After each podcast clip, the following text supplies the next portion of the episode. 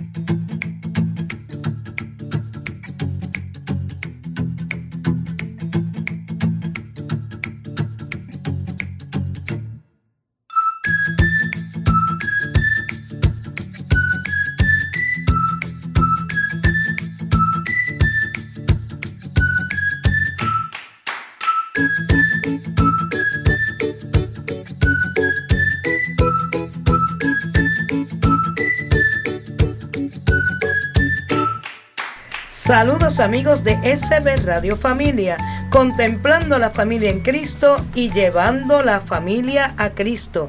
Desde el estudio Nazaret de la parroquia Santa Bernardita les saludan José, Giovanna, Ángel. y Bernadette en su programa Enseñanzas de Jesús para chicos. Y grandes. En este programa tocaremos temas relacionados a la catequesis, cuentos, adivinanzas, trivias, personajes, textos bíblicos y mucho más. Esperamos que este compartir sea una experiencia de crecimiento y aprendizaje para todos.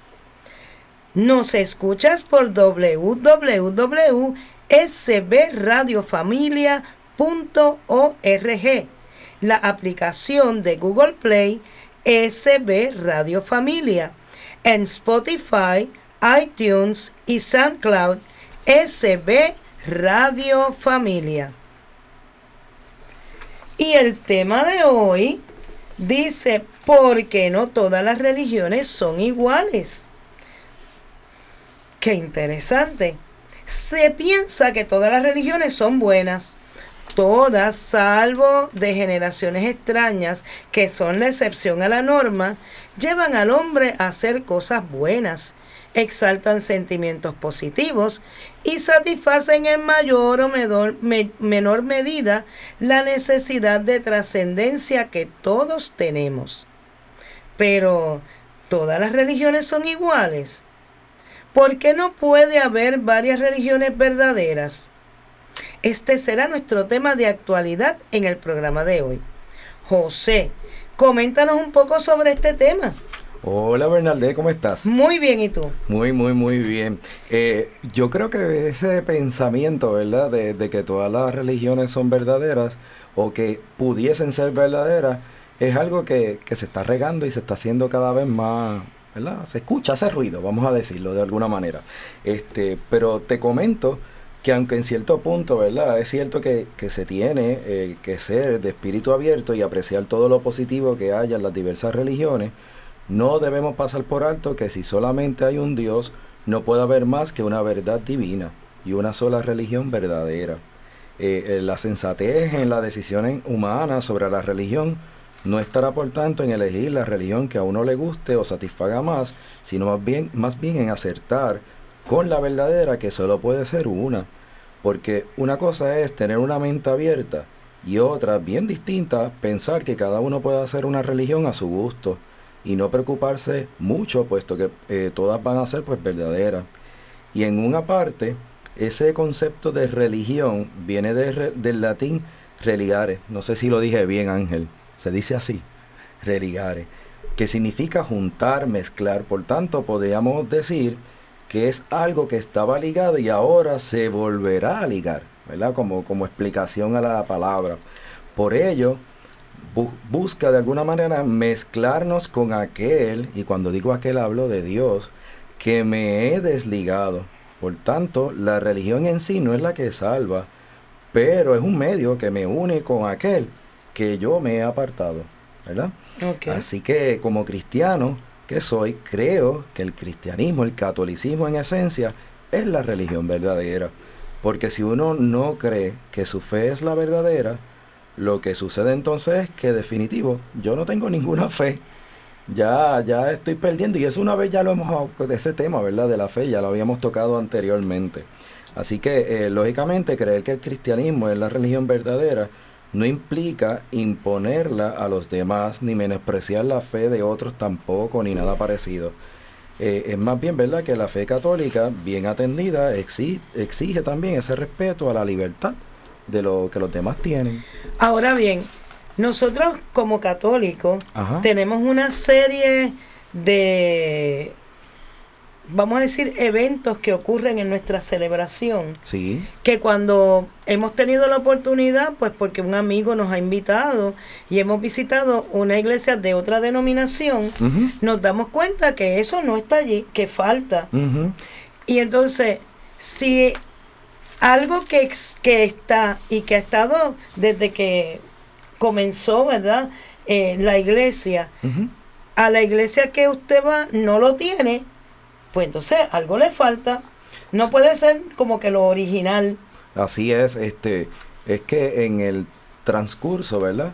Del tiempo de las religiones que son cristianas, pero no católicas, eh, comparten con nosotros a lo mejor ciertos aspectos litúrgicos y, de la misma fe. Incluso hasta, y hemos tocado yo en algún momento dado, de que la Biblia per se carece de ciertos libros en otras ¿verdad? religiones que no son la cristiana católica, porque a su parecer, en aquel entonces de cada una de ellas en particular, pues le quitan lo que entienden que no es de Dios o lo justifican de alguna otra manera. Eh, pero porque ellos lo digan, no significa que esté correcto en, en- cierta manera, ¿no? Este, por eso es que decimos de la misma manera, de esa forma, que eh, hay ciertos aspectos en que ellos sí comparten con nosotros, a lo cual pues está correcto y tienen la libertad de hacerlo y no lo hace y no lo hago, ¿verdad? En, en, en vías de crítica ni nada por el estilo, sino más bien que al contrario, pues esas partes que podemos compartir las podemos nosotros, ¿verdad? De alguna forma en esa parte ac- acercarnos, eh, compartir la palabra y todo ello. Pero en otros aspectos, como retiraron ciertas, este, eh, ¿verdad? Creencias que nosotros como católicos tenemos, como el- el que la Virgen es virgen, siempre virgen, que es inmaculada, eso es un dogma. Eso es algo que no necesariamente los demás lo creen. Ellos entendieron que María pudo, es, fue una mujer especial, pero no era venerable. ¿Ves? Y entonces hace, marca ahí la diferencia de alguna manera u otra. Y en muchos muchas otras denominaciones, pues por ejemplo, no comulgan. Y el mismo Jesús en la Biblia, porque muchas de estas, cuando nos refutan algunas cosas, dicen, no, pero eso no está. Pero en la Biblia está más que claro que Jesús mismo le dice a esos discípulos en esa cena, este es mi cuerpo. Él no dijo, esto es algo que se parece o que va a representar, esto es mi cuerpo Por y eso- esta es mi sangre. Eh, tienes toda la razón. Ahí hay que, a cada uno, ¿verdad? De quien nos diga eso, dice, vamos a releer un momentito allá el Evangelio de Juan, capítulo 6. Mira si lo tenemos clarito. Este, que ahí Jesús habla siempre en primera persona, en todo momento, y repite en muchas ocasiones, este es mi cuerpo, haciendo referencia del pan, pan vivo, y este es mi cuerpo, y al cáliz, este es mi sangre, en todo momento, y, re- y de hecho nos exhorta desde entonces a que nosotros conmemoremos eso. Él sabía ya, no lo sabían en los apóstoles en aquel entonces, pero él sabía muy bien que él iba a padecerlo, ¿verdad? Todo lo que padeció en la pasión, y que ese era un mensaje que él quería dejar clarito para que nosotros lo viviéramos eh, por los siglos. Eso es así. ¿Y cómo sabemos que nuestra fe o nuestra religión es la verdadera? Mira, eh, para arrancar, para ser bien claritos en más que nada, si nosotros miramos este, la historia de la iglesia, eh, Jesús una vez establece eh, en Pedro, ¿verdad? Vamos a arrancar con esa, que le dice sobre que lo, de que lo llama él que es piedra de la iglesia que él va a construir, ya por eso para nosotros él representa a ese primer papa y los demás apóstoles a, a su vez representan lo que en aquel entonces, ¿verdad? Hoy llamamos obispos y en aquel entonces eran los apóstoles. Eh, con la sucesión apostólica, esa sucesión es la que se va transmitiendo con cada uno de los obispos y los obispos a su vez, ¿verdad? Eh, una vez están establecidos en las diócesis, comparten con ellos, ¿verdad? La, en los presbíteros, los que llamamos, ¿verdad? Los sacerdotes, eh, esa, esa sucesión. Así que este, ya tenemos una línea directa ahí del mandato de Jesús, más muchos sacramentos que podríamos sacar, ¿verdad? Que aparecen también en la Biblia de nuestros, ¿verdad? Momentos de los siete sacramentos que también así lo, lo establecen. Así que hay una variedad de maneras, ¿verdad?, de poderlo hacer. Sin embargo, hasta el siglo XV, la única religión cristiana que existía hasta ese entonces era la católica. Porque no fue hasta que llega Lutero, que como tenía sacerdote ver que era, porque también él era católico, que obviamente pasaba unas circunstancias difíciles en ese momento en la iglesia y él estaba en desacuerdo, a lo cual tampoco podemos tapar y sabemos que estaban pasando momentos difíciles y él estaba en, en ese sentido tenía razón.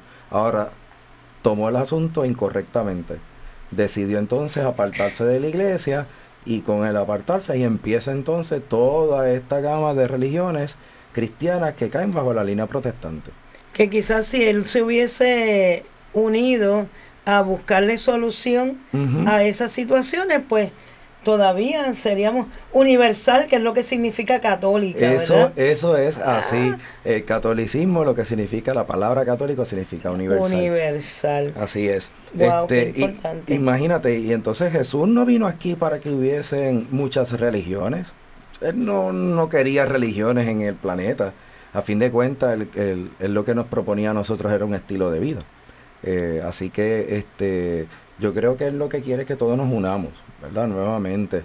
Y, yo no sé si lo vea yo, pero Dios quiera, este, sea pronto en que nuevamente eh, todas las personas que creemos en Jesucristo podamos seguir todo el mandato que Él nos dio en como tal. Wow. Así que cuando Jesús funda la iglesia, tiene como propósito el que se dé a conocer el reino de Dios. Sí por todas las naciones, por todos los lugares.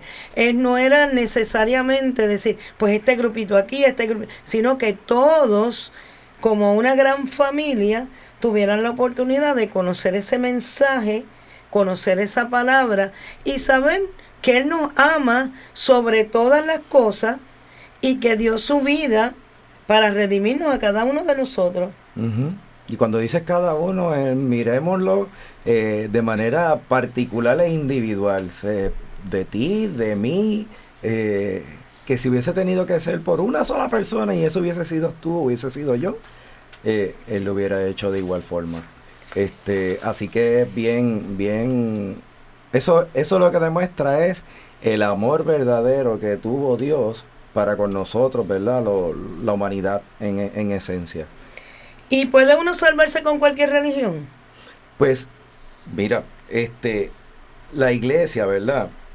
Eh, entiende que es, es necesario, ¿verdad? Es necesario en que nosotros podamos seguir eh, el mandato de Jesucristo. La verdad es que la misericordia de Dios, nadie la, yo no la puedo contener.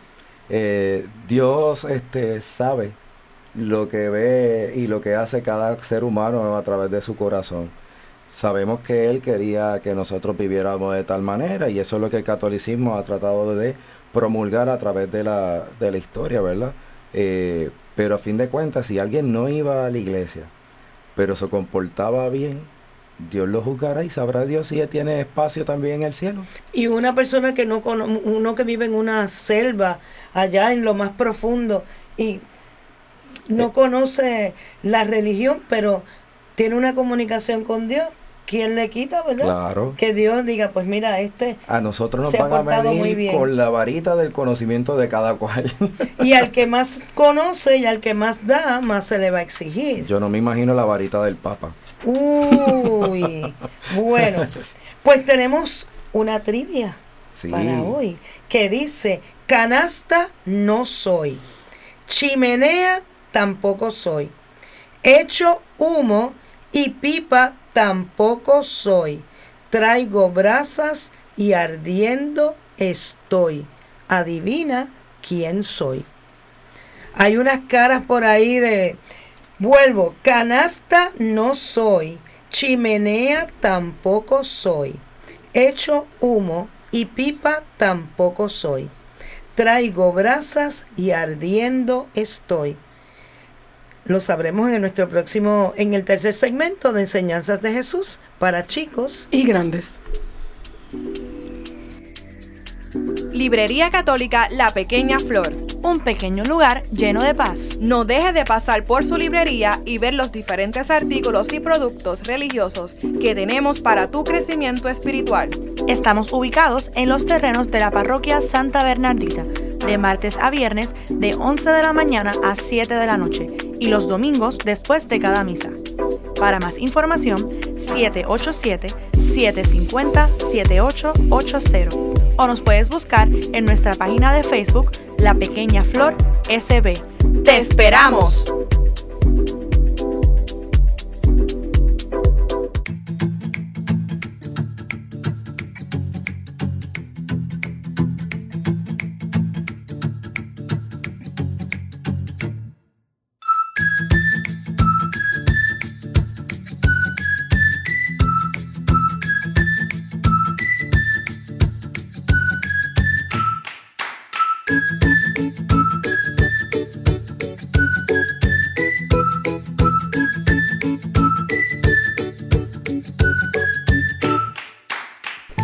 Nuestro segundo segmento de enseñanzas de Jesús para chicos y grandes, hoy tenemos un invitado.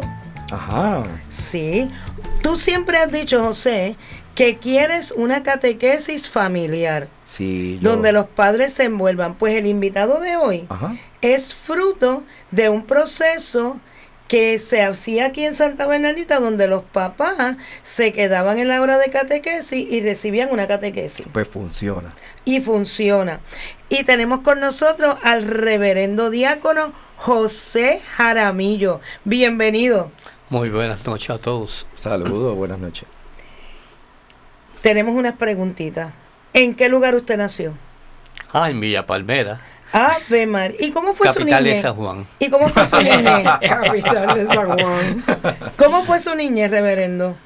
Tranquila. Qué bueno. Y el llamado a la vocación de diácono, ¿cómo llegó? Santo. Vino varias veces a través de diáconos de aquí de Santa Bernaldita y de San Felipe Apóstol. Lo que pasa que no se maduró. Y se viene a madurar Después. ya cuando caigo en Santo Cristo de los Milagros con un sacerdote colombiano y Eduardo, que me dice aprovecha ahora. Y yo le digo a mi esposa, me han dicho tantas y tantas veces que vamos a probar. Así que el llamado vino por distintos medios y varias veces. Qué bien. Pues el reverendo diácono eh, está asignado a la parroquia San Felipe Apóstol, que es a la parroquia a la que yo también asisto. Pero, aunque él allí tiene muchos trabajos, actualmente él tiene un rol muy especial. Y es que él es el director ejecutivo de Unidos contra el Hambre. Wow, eso suena a mucho trabajo. Eso es mucho trabajo y es una misión donde la misericordia de Dios está presente todos los días. Amén. Díganos, reverendo, ¿qué es Unidos contra el Hambre? Unidos contra el Hambre, una corporación sin fin de lucros, la cual existe desde el Cardenal en 1975. Eso era guerra contra el hambre. Es la antigua guerra contra el hambre. Wow. Comenzó por los laicos. Y si se recuerdan cuando quemaron a la Virgen, pues ahí en esos momentos que se hizo, restableció, que se coronó quemada, pues ahí mismo empezó a surgir la iniciativa de los laicos por llevar el pan a otros lugares de Puerto Rico y del mundo entero. ¿Y qué trabajo? Porque nosotros como catequesis le damos a los niños y los mismos catequistas nos llevamos la alcancía, que es una cajita de cartón, y nos dicen que en distintas temporadas del año, sea en Adviento, sea en Cuaresma, que tenemos que aportar, ¿verdad? Quizás quitándonos algo nosotros de lo que nos gusta y ese dinerito que vamos a gastar en eso que nos gusta, pues nosotros lo aportamos ahí en la alcancía. Y es lo que también le explicamos a los niños. Correcto. Pero, ¿qué hace Unidos contra el Hambre con esas aportaciones que recibe de la comunidad? Fíjate, antes de seguirle, la idea que yo le doy a, a los padres es que el niño cada vez que vaya a almorzar, desayunar, almorzar y comer, eche el dinero ahí. porque es el momento que reconoce que yo tengo alimento y hay personas que no lo tienen. Pues unido contra el hambre, va a diferentes países del mundo entero. Tenemos alrededor de 42 países. Wow. Muchos. Bastante, no, son pocos, ¿sabes? No te creas. Porque hay, hay muchos que, que puede haber más. Esta, esta corporación sin fines de lucro nace, como había dicho con el cardenal que le dio la idea junto con unos laicos que interesaban ver el- el- la ayuda que se le podía dar a diferentes países, pero no tan solo darle alimentos, sino también hay algunos lugares que se le compran cabras, pues entonces ellos sacan la leche y el queso de cabra, se le compra vacas. O sea que cada país, dependiendo la necesidad que tenga, no los pide, entonces se le da económicamente para llevar dinero. Bueno, comprar. se dice que si le das pescado a una persona, pues come ese día, pero si lo enseñas a pescar, come todos los días. Pues si tienen su vaquita, que sacan la leche y su cabrita y hacen queso, pues eso les ayuda a ellos también a, a tener un sustento. No, y también en agricultura. Y herramientas para la a agricultura. para trabajar en los colegios, que nosotros, ellos le llaman colegios, pero son, vamos a decir, sí, colegios, porque están atendidos por sacerdotes y monjas y, y laicos, pero no dependen de nadie, solo dependen de ellos y lo que le den a ellos. De la caridad. De la caridad solamente, o sea, que no, hay, no, no se reproduce. ¿Y qué pasa? Que dentro de esos muchachos que vienen a comer, pues se unen los padres Y los abuelos también a comer. O sea, que la comida se extiende a esos colegios a diferentes pa- eh, partes. Que probablemente es la única comida, ¿verdad? Sustento principal del día que ellos puedan recibir Es- entonces. sí, podríamos decir que sí. Porque, y lo que, lo que me llama la atención a mí, que he leído, estaba leyendo misiones en este momento, nosotros le llamamos misiones, para dividir en necesidades. Y hoy estaba, ayer estaba leyendo una misión que me estaba diciendo, me pedías 10 mil dólares para darle comida a 30 mil personas. No sé cómo, no sé cómo lo hacen. Y entonces uno ve eso y digo, es lógico que allá las cosas sean más baratas. Pero Pero es que no con, tan baratas. con un dólar a tres personas. Sí, entonces se, se ve que hay necesidad y entonces lo que se dedican pues a que él está cosechando algo de intercambio. Se ayuda mutuamente, que es una de las cosas que también podemos ayudar. Ahora, estas ayudas no son solamente para los sacerdotes ni las monjas. También tenemos grupos de otras sectas religiosas que nos piden, o budistas, o lo que sea, el que, el que pida Claro. el que nosotros lo ofrecemos y laicos que muchas veces no, no están dando ninguna emoción en, en- en religión, sino que solamente trabajan la función de laico. Después que cumpla con las normas del país y las normas de la iglesia, tanto católica o presbiteriana que nos certifique que son realmente verdaderas, pues entonces se le puede dar la ayuda. Qué bien. Wow. Y usted ha recibido, en, en otras veces que hemos conversado, me ha comentado que ha recibido cartas de no solamente la petición, sino que después de la petición y de que se le ha otorgado ese donativo, pues recibió una carta de alguien que decía que cómo era posible que de una islita tan pequeñita se hubieran, hubieran podido Sí. enviarle una ayuda. Cuéntenos eso. Lo que pasa es que Puerto Rico no se ve en el mapa de- del mundo, es un punto. Y entonces muchos sacerdotes pues, se intrigan en la India, en otros países, no América Latina, sino otros países de, de África, y buscan y buscan y buscan y dicen, ¿dónde está Puerto Rico? ¿no? Y cuando encuentran que es un punto en el planeta, se quedan como dice el jíbaro pasmado. ¿Por qué pasmado? Porque dice, pero ¿cómo es que de ese puntito llegue dinero a nosotros. Entonces, yo opté por decir que ese puntito es de gente de corazón grande, que son las que nos dan los contribuyentes. ¿Y cómo podemos colaborar con Unidos contra el Hambre? Ay, Señor, solamente pensando en lo que ustedes comen.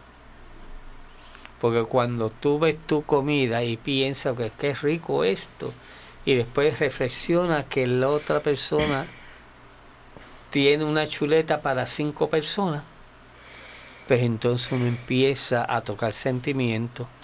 Nos pueden llamar a nosotros, especialmente a los colegios. Si hay un colegio que, que me escucha, también nosotros damos talleres a los niños y creamos un grupo de misioneros dentro de los colegios.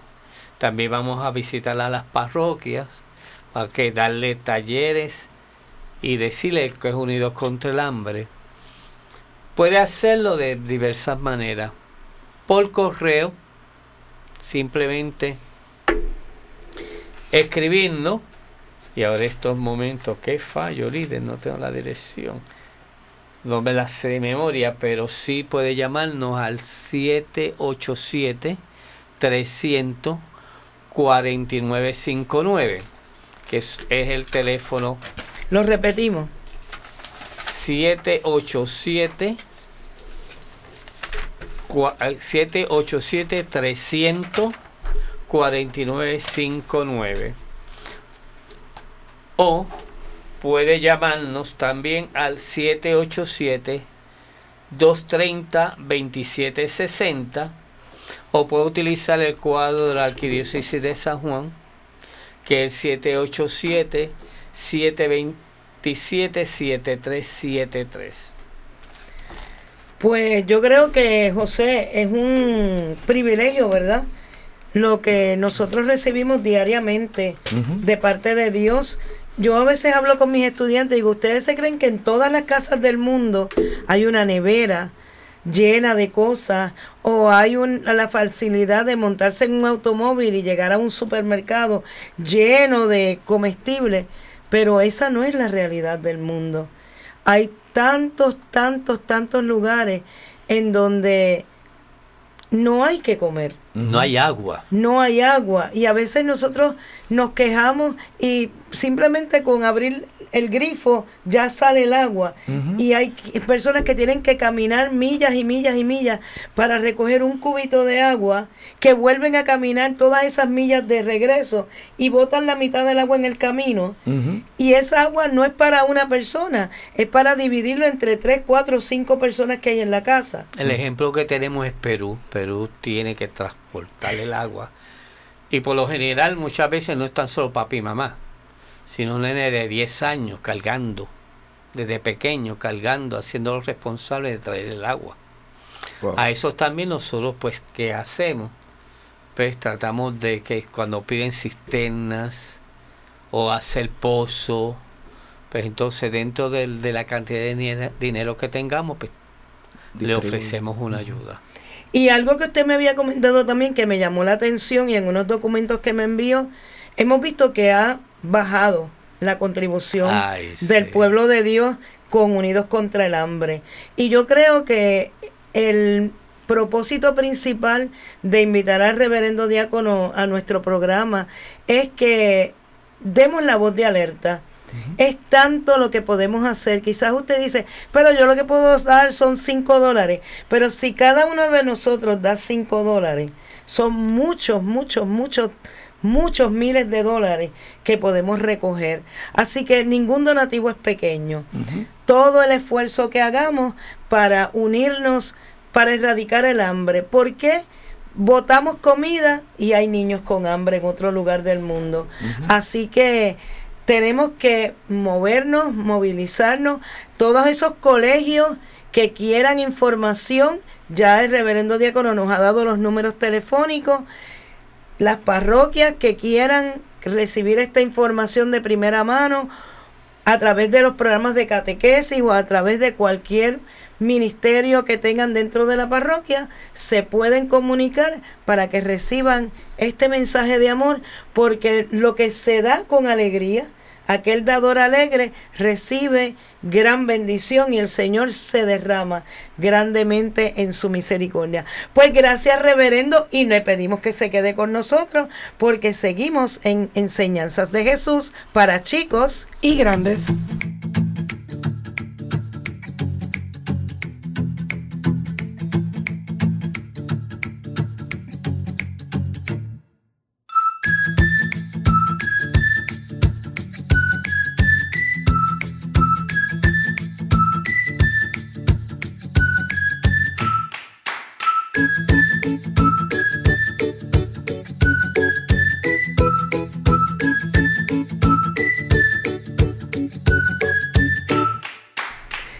Nuestro tercer segmento de enseñanzas de Jesús para chicos y grandes tenemos el tema de catequesis.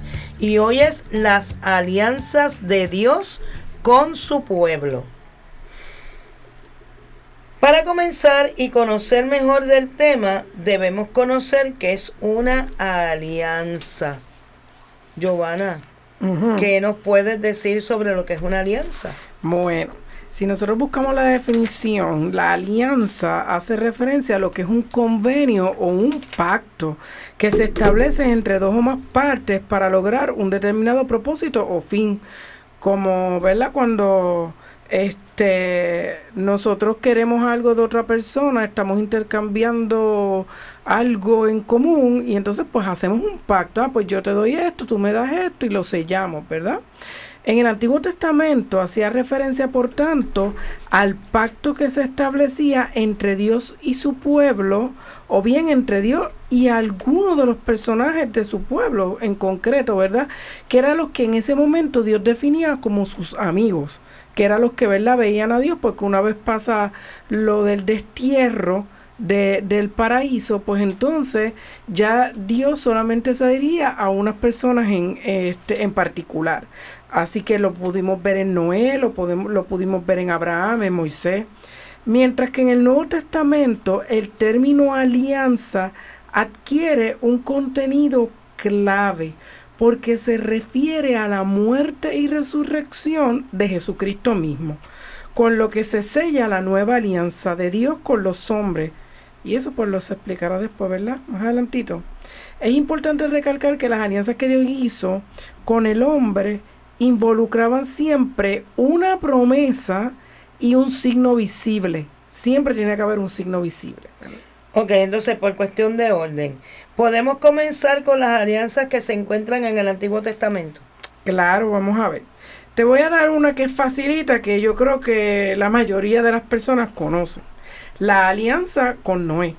Todo el mundo, este, rápido que piensa en Noé, piensa en el arca de Noé, que cabían todos, tú también. Y esa era la canción, La canción dice así, ¿verdad? Y este y el gran diluvio. Ahí había una promesa. Dios prometió no volver a destruir la tierra jamás con diluvio. Y esto abarcaba a toda la a toda la humanidad.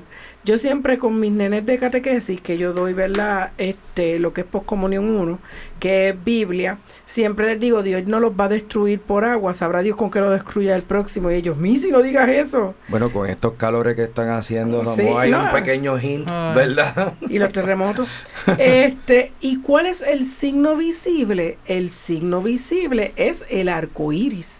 Cada vez que todavía nosotros vemos un arco iris, sabemos que Dios dijo: No voy a destruir más la tierra con agua. Ujú. ¿ok?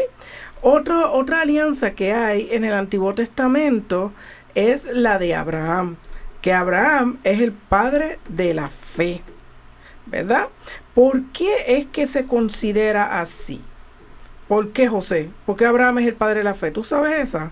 Bueno, porque este, bueno, aquí la, la teacher en catequesis de Biblia es Giovanna, porque ella me pregunta a mí. ¿Verdad?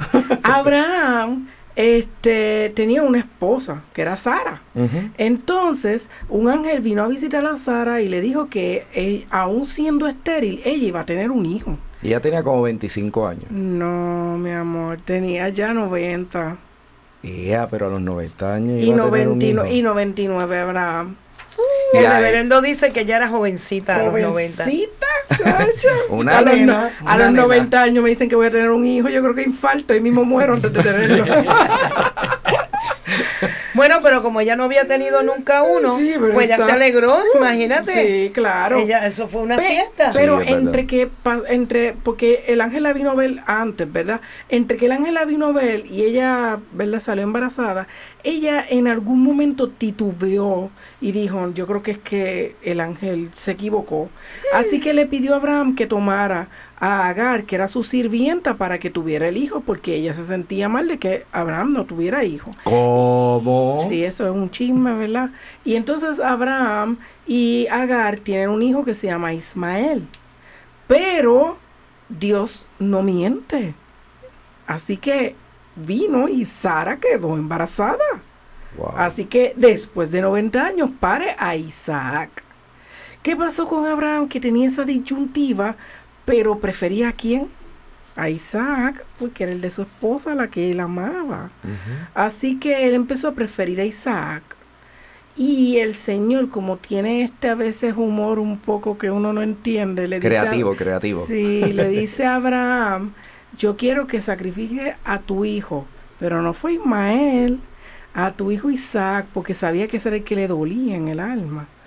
Y, y no te lo reserve para ti, sino que me lo sacrifiques a mí. Wow. Y ahí Abraham dice, ¿cómo? Pero Abraham, mira, sin titubear, subió a ese monte con ese niño, llevó la leña, llevó todo y empuñó ese cuchillo contra su hijo, el que tanto amaba.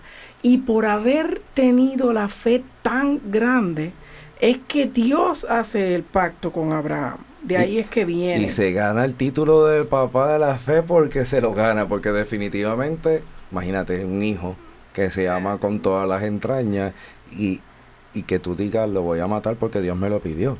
Eh, está fuerte. Ahí es que tú miras y que, que de verdad y que se cree de verdad. Así que por esto Dios promete a Abraham que le iba a dar una gran descendencia, una tierra y su divina protección. Así que le dijo que lo iba a hacer inmensamente fecundo y le, da, y le daría la, descendencia a toda la tierra de Canaán y en posesión perpetua y que él iba a ser su Dios. Y lo, de, y lo describió indicando que sería mayor el número de estrellas la descendencia va a ser más que las estrellas del cielo y que la arena del mar. O, O sea, que, cuando terminemos de contar la arena y cuando terminemos de contar las estrellas, entonces pudiéramos estar cerquita. Y vamos a ver cuánto era, ¿viste? ¿Cuál iba a ser el signo? El signo visible es la circuncisión del varón al octavo día de nacido. Así fue como lo, como lo selló. ¿ok? Que esa, ese, ese fue el pacto con Abraham. Pero también tenemos otro gran hombre que también tuvo, que fue nuestro libertador, y es Moisés. Eh, en el caso de Moisés, Moisés aún, ¿verdad? Ya viejo también, Dios le pide que regrese a Egipto, porque la historia de Moisés también es como que un poco extensa, porque Moisés, este, fue Ese fue el que criado- fue salvado de las aguas. el, el salvador de las aguas. Fue criado realmente por egipcios, porque quien, quien lo coge y lo rescata este eh, es la, la La- princesa, ¿verdad? La hija del faraón. Ajá. Y entonces él fue criado en- en- con, con, el, con, con ella y el faraón. Pero siempre la, la sangre llama. Y pues por un, unos pequeños problemas que hubo y ahí viendo unas injusticias contra los judíos, pues llega a matar a un egipcio y por eso tiene que irse. Pero Dios en esa huida y al, y al tiempo de la huida le pide que regrese. Y él decía, ¿cómo regresar si yo huí porque maté a uno de ellos? O sea, me van a meter preso. Y ahí Moisés empieza a poner como que medias excusas al principio, porque él estaba poniendo medias excusas, no quería regresar. Ay, como. Hablaba bien. Tampoco. Era gago. Era Es cierto. gago, era gago. Y, le, y, le, y él buscó todo. Pero Dios le fue de- diciendo, mira, yo, no te preocupes, vas a tener intérprete y todo, porque no vas a tener que hablar, yo, yo mando a hablar por ti. Y entonces empezó a, a buscar y logró liberar al pueblo. Y lo llevó al desierto y lo llevó a la tierra prometida. Él no entra, pero el pueblo sí puede entrar. ¿Y cuál es la promesa? Pues Dios llamó a Moisés a la cumbre del monte y le habló así, di esto a los hijos de Israel, ustedes han visto lo que he hecho a Egipto y cómo los he traído a mí. Ahora si oyen mi voz y guardan mi alianza, ustedes serán mi pueblo entre todos los pueblos, porque mía es toda la tierra pero ustedes serán para mí un reino de sacerdotes y una nación santa. Esto es lo que le dijo al pueblo de Israel si lo obedecía y se convirtieran en un pueblo santo. ¿Y cuál es el signo? El signo fueron los diez mandamientos, las tablas de la ley. ¿verdad? Este. ¿Y hay alianzas en el Nuevo Testamento? Pues la alianza del Nuevo Testamento es una y solo una es la nueva y actual alianza. La nueva alianza es irrompible porque es el trato y está sellado por el mismo Cristo, verdadero Dios y verdadero hombre, en representación de toda la, de la humanidad y de su Padre también, ¿verdad? Porque tiene la, la divinidad. Así que Cristo no romperá sus promesas ni tampoco el Padre. Según el relato evangélico, Jesús mismo en la última cena expresó señaladamente este aspecto cuando tomó el cáliz y dijo a sus discípulos, este cáliz es la nueva alianza en mi sangre. Así que lo vemos de las mismas palabras de Jesús. Oye, pero ven acá, eso no nosotros lo escuchamos cada vez que celebramos la misa. Exactamente, cada vez que nosotros celebramos la misa, nosotros estamos haciendo la nueva alianza. Wow. Pues así que, mire, hay que estar de ese lado, del lado de la alianza con Dios. Ese es el lado perfecto. Pues mira, ha llegado el momento de resolver la adivinanza. Ya. Ay, pero, pero tú sabes que, que, que tenemos por aquí una amiguita que yo creo que nos está escuchando, que es Janely, ¿verdad? Janely, ¿ya averiguaste cuál era? Bernadette, repítesela para ver si ella puede adivinarla. Canasta no soy, chimenea tampoco soy. Hecho humo y pipa tampoco soy. Traigo brasas y ardiendo, eh, ardiendo estoy.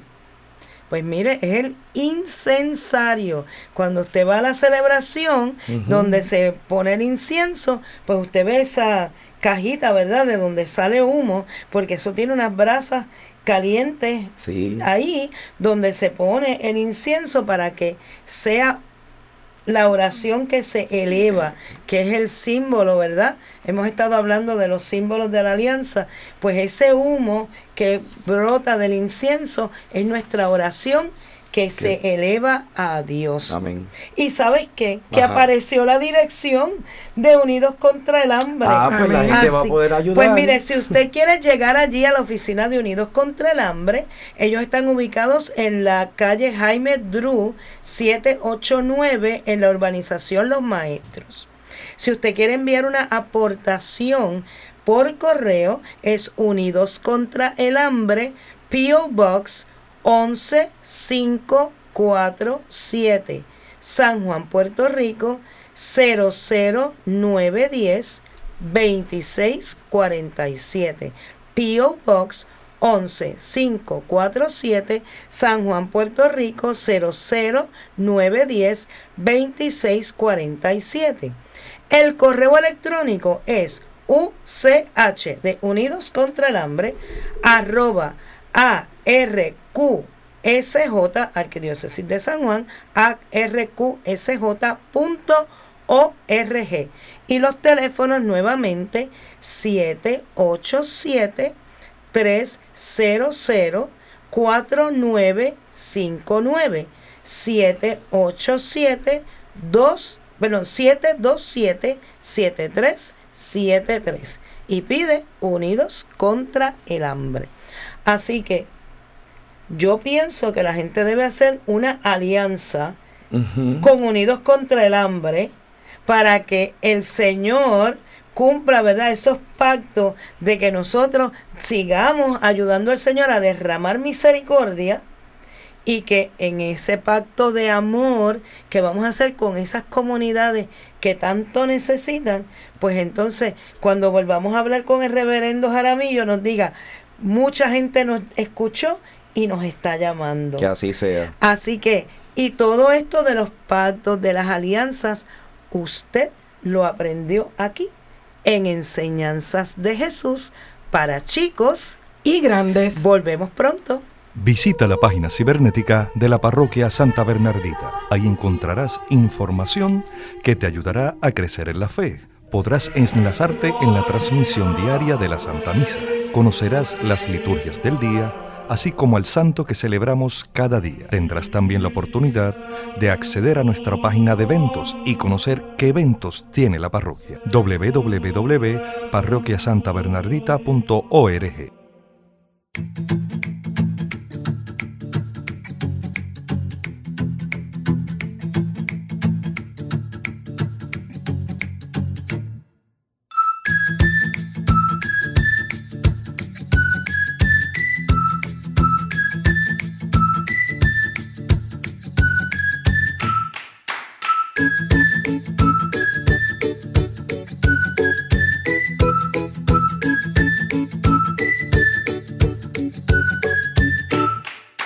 Giovanna, ¿y qué tengo que hacer si quiero ser amigo de SB Radio Familia? Claro, si deseas ser amigo de SB Radio Familia y te nace ayudar en, en continuar con esta gran misión, con tu donativo podremos seguir ofreciendo programación sana, amena y de calidad para toda la familia. ¿Cómo son esas formas que podemos recibir las donaciones? Por ATH móvil al 787-363-8202 con la información de envío SB Radio Familia, nombre y dirección postal. Si tú tienes el tiempo y te quieres dar la vueltita por aquí, por la parroquia Santa Bernardita, puedes visitar la librería La Pequeña Flor, donde César gustosamente te va a atender y ahí recibimos los donativos en efectivo o en cheques a nombre de Parroquia Santa Bernardita. Bueno, ahora vamos al cuento que este es de crecimiento personal. Y tiene un nombre muy particular, Ángel. Se llama la vasija agrietada. Pues, vamos a ver. Vamos a ver. Y dice así.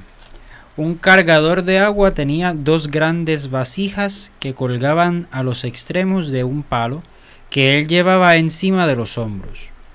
Una de las vasijas tenía una grieta, mientras que la otra era perfecta y entregaba el agua completa al final del largo camino a pie, desde el arroyo hasta la casa de su patrón.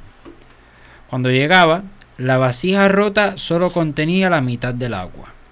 Por dos años completos eso fue así diariamente. Desde luego, la vasija perfecta estaba muy orgullosa de sus logros, perfecta para los fines para la cual fue creada. Pero la pobre vasija agrietada estaba muy avergonzada de su propia imperfección y se sentía miserable porque solo podía conseguir la mitad de lo que se suponía debía hacer. Después de dos años, le habló el aguador diciéndole, estoy, estoy avergonzada de mí misma y me quiero disculpar contigo. ¿Por qué? le preguntó el aguador. Porque debido a mis grietas solo puedes entregar la mitad de mi carga. Debido a mis grietas solo obtienes la mitad del valor de lo que deberías. El aguador se sintió muy apesumbrado por la vasija y con gran compasión le dijo, Cuando regresemos a la casa del patrón, quiero que notes las bellísimas flores que crecen a lo largo del camino. Así lo hizo, y en efecto vio muchísimas flores hermosas a todo lo largo, pero de todos modos se sintió muy apenada, porque al final solo llevaba la mitad de su carga. El aguador le dijo, ¿Te diste cuenta que las flores solo crecen en tu lado del camino? Siempre he sabido de tus grietas y quise obtener ventaja de ello. Siembro semillas de flores a todo lo largo del camino por donde tú vas, y todos los días tú las has regado. Por dos años yo he podido recoger esas flores para decorar el altar de mi madre. Sin ser exactamente como eres, ella no hubiera tenido esa belleza sobre su mesa. Moraleja. Cada uno de nosotros tiene sus propias grietas.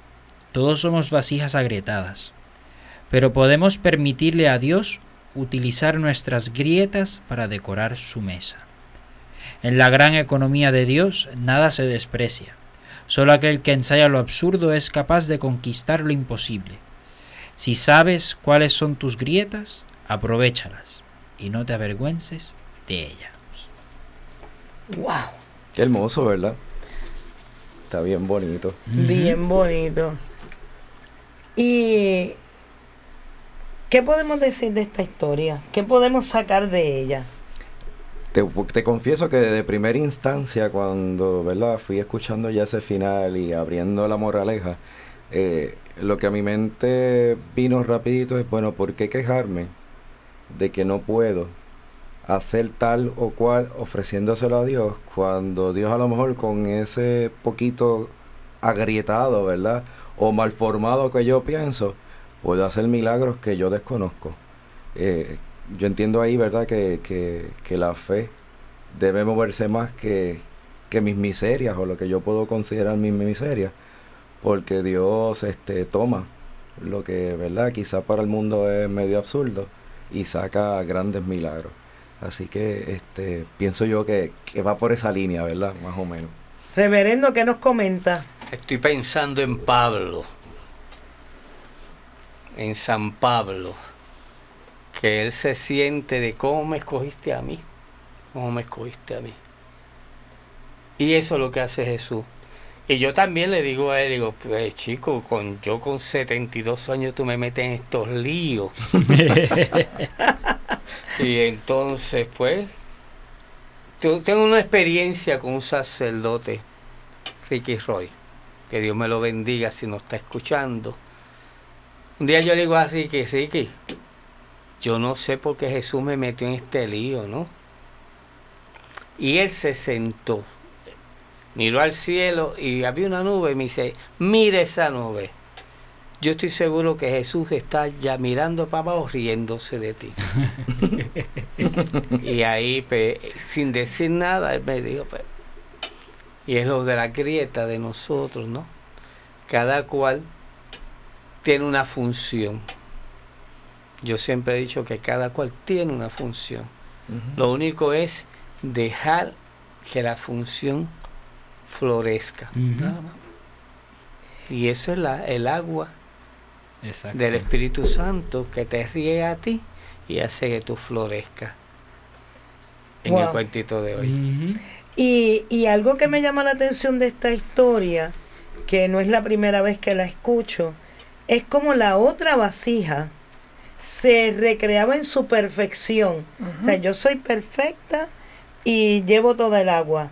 Y quizás no le decía nada a la otra, pero la miraba como que mira esta que bota toda la mitad del agua por el camino y yo soy perfecta porque yo traigo el agua completa. Lo que en la calle dirían por ahí mirando sobre el hombro, ¿verdad? Exacto, yo digo, ¿cuántas veces quizás nosotros mismos hemos caído en esa situación de mirar por el hombro, encima del hombro a alguien y menospreciar quizás que quizás no tiene las mismas habilidades, las mismas destrezas que yo tengo, pero te has puesto a observar o a fijarte cuántas destrezas distintas a las tuyas puede tener esa persona y que puede contribuir tanto o más que tú con las que tú tienes. Si trabajan en conjunto, si trabajan en equipo, si trabajan buscando hacer el bien pues yo de mi, a mi manera y tú a la tuya. y, y es importante cómo este, el que cargaba el agua, el dueño de las vasijas, que, que es el Señor, ¿verdad? Que nos carga a cada uno de nosotros, apreció no solamente que la vasija viniera a pedirle disculpas, porque es un acto de humildad y dice, mira, yo soy una vasija rota, yo te hago perder la mitad del agua. Tú no puedes hacer el negocio completo porque yo te fallo. Y con todo y eso, con el amor que él le dice, ¿tú te has fijado en las flores a lo largo del camino? Y dice, pues me voy a fijar. Y se fija y dice, y no es simplemente que caía el agua, fue que él, se, tiró semilla para que esa agua diera fruto. O sea, que no solamente era el, el hecho de que la vasija está rota, pues bota el agua, pues no, cómo el Señor utilizó ese momento de, de, debilidad o de, o de no tener quizás todas las herramientas para manejar una situación, el Señor tiró semilla que dio fruto. Qué bien. Ahí la falta de confianza, ¿verdad? Deberíamos de, de repensarla. Porque si yo pues voy a ir a, hacer alguna tarea considerando solamente mi fortaleza, pues yo creo que muy probablemente vaya fallando. Pero si voy con la mentalidad y con la fe de que la tarea ya no la voy a hacer yo solo, sino que el Espíritu Santo me va a estar acompañando, pues ya basta, no hay que decir más nada.